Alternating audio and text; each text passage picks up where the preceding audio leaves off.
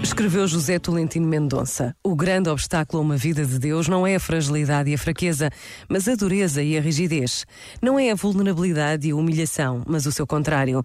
O orgulho, a autossuficiência, a autojustificação, o isolamento, a violência, o delírio de poder. Diz um poema de Lao Tse. Os homens, quando nascem, são tenros e frágeis. A morte torna-os duros e rijos. As ervas e as árvores, quando nascem, são tenras e frágeis. A morte torna-as esquálidas e ressequidas. O duro e o rígido conduzem à morte. O fraco e o flexível conduzem à vida. Este momento está disponível em podcast no site e na app.